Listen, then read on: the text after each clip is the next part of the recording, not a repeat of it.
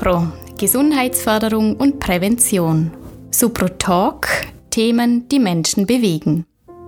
Ein herzliches Willkommen zu einem weiteren Supro Podcast. Heute zum Thema Alkohol in der Jugendzeit. Ist Alkohol bei Jugendlichen nach wie vor im Trend? Welche Risiken bringt ein regelmäßig erhöhter Alkoholkonsum in der Jugendzeit mit sich? Und was können Eltern tun, damit junge Heranwachsende einen guten Umgang mit Alkohol lernen?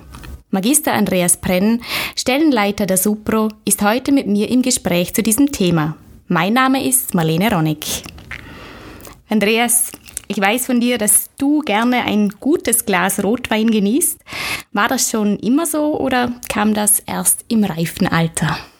Ja, das kam erst mit reiferem Alter, weil wie alle Jugendlichen und jungen Erwachsenen musste ich zuerst lernen, mit Alkohol umzugehen.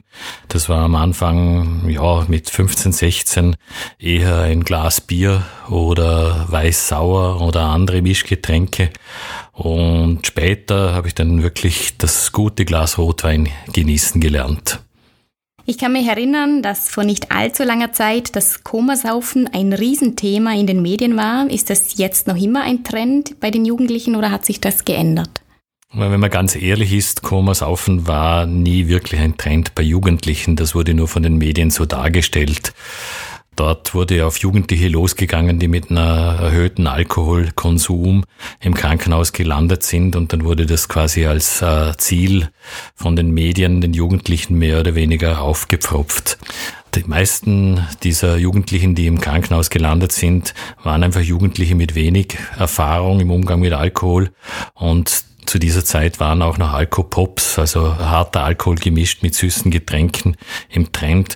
Und das ist so ziemlich vielen Jugendlichen einfach zum Verhängnis geworden. Die wollten das nicht herbeiführen, sondern das ist einfach geschehen. Wir würden das eher unter Alkoholunfällen ablegen.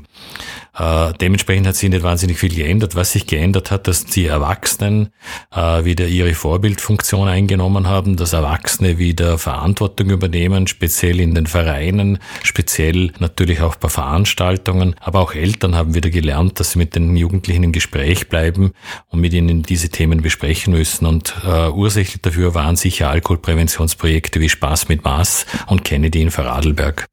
Und was sind denn so generell Motive, dass Jugendliche Alkohol konsumieren? Man muss also wissen, dass Jugendliche in der Pubertät doch einiges an Entwicklungsaufgaben zu bewerkstelligen haben. Sie müssen lernen, mit dem anderen Geschlecht umzugehen. Sie müssen sich vom Elternhaus äh, lösen. Sie müssen ihre weitere schulische, berufliche Karriere planen oder entscheiden.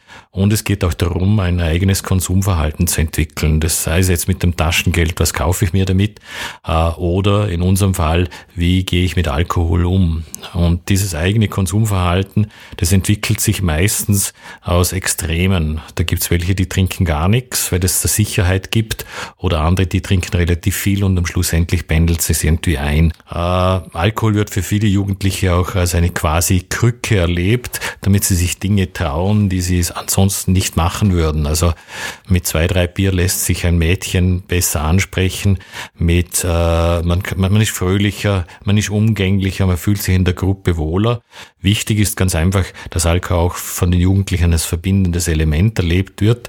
Nur wichtig in der ganzen Geschichte ist, dass ich diese Krücke Alkohol irgendwie weglegen kann und das Ganze ohne Einfluss von Alkohol oder anderen psychoaktiven Substanzen schaffe. Was ganz klar ist, dass Jugendliche immer weniger trinken. Äh, der Konsum ist in den letzten Jahren eindeutig zurückgegangen. Es ist so, dass Alkohol im Jugendalter äh, ja nicht gerade unbedenklich ist. Welche Risiken bringt denn ein Alkoholkonsum in dieser Jugendzeit mit sich?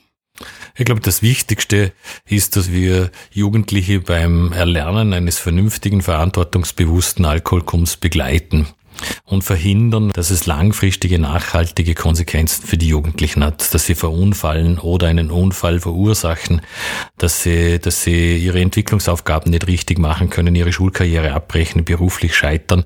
Das sind Dinge, die zu verhindern sind.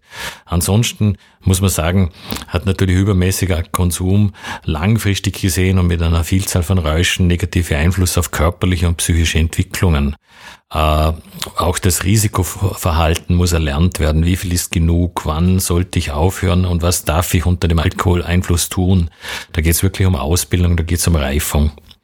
Und was können Eltern jetzt konkret in der Erziehung oder im familiären Umfeld tun, beziehungsweise was können Erwachsene generell tun, dass der Alkoholkonsum in der Jugendzeit sich nicht zu einem Problem entwickelt?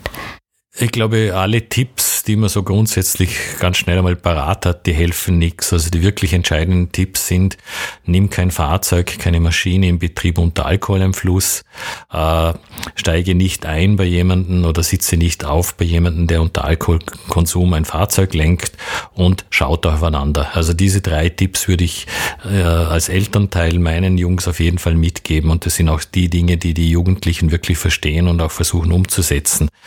Sonst geht es vor allem um natürlich um Vorbildwirkung, also und vielleicht auch ein verantwortungsbewusstes Alkoholkonsumverhalten im, sage ich, im Familienkreis zu erlernen geschützt durch Erwachsene, geschützt durch auch ein Vorbild.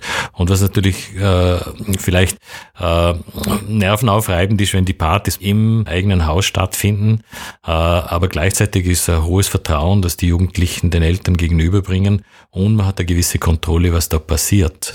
Äh, ich würde auch sagen, ein mündiges, verantwortungsbewusstes Alkoholkonsumverhalten könnte man vergleichen mit Schwimmen lernen. Also wenn ich schwimmen lernen sollte, weil es bei uns doch einiges an Wasser gibt und im Vergleich dazu natürlich auch dementsprechend viel Alkohol, dann muss ich äh, irgendwo begleitet von einer verantwortungsbewussten Erwachsenen die ersten Schritte im seichten Wasser unternehmen, um dann immer wieder höheres oder tieferes äh, Gewässer aufzusuchen und meine, meine bereits erworbenen Kenntnisse auszuprobieren. Und genau das ist entscheidend ja auch beim Alkoholkonsum. Eine skandinavische Alkoholpolitik, die Jugendliche davon schützen möchte, äh, indem sie eigentlich Alkohol verbieten oder Alkohol sehr hochpreisig ist, zeigt sich dann auch mit den negativen Auswirkungen, nämlich dass die Jugendlichen in Skandinavien kein wirkliches mündiges Alkoholkonsumverhalten haben und mit dem ersten Schritt auf die Fähre, mit dem Urlaub bei uns im Winter oder im Sommer natürlich über alle Stränge schlagen, weil sie es einfach nicht erlernt haben. Ist das dann schon ein problematisches Verhalten oder ab wann spricht man wirklich von einem problematischen Alkoholkonsum? Meine, die Menge ist schon eine Sache und auch die Frequenz, wie oft ich trinke. Aber das Entscheidende ist eigentlich, welche Motive dahinter liegen.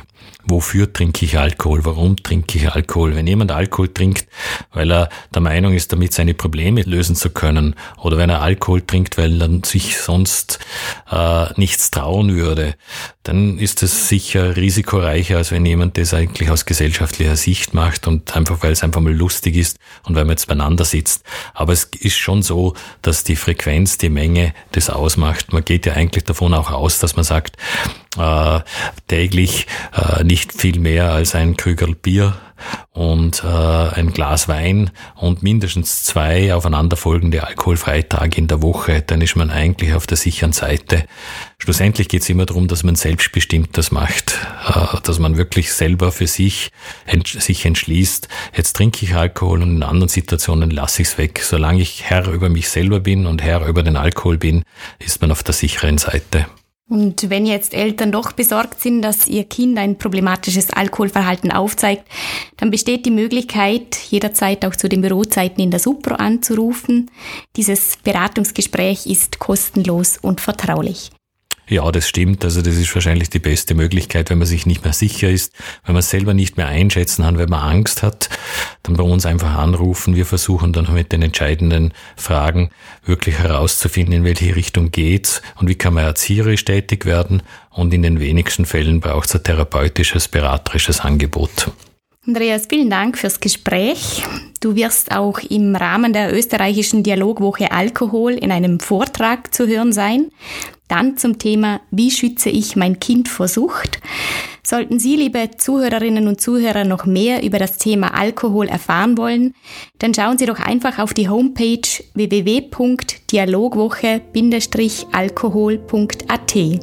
Hier gibt es interessante Vorträge und Infos zum Nachlesen. Unsere Podcast-Zeit ist für heute bereits wieder zu Ende. Alles Gute für Sie und bis bald.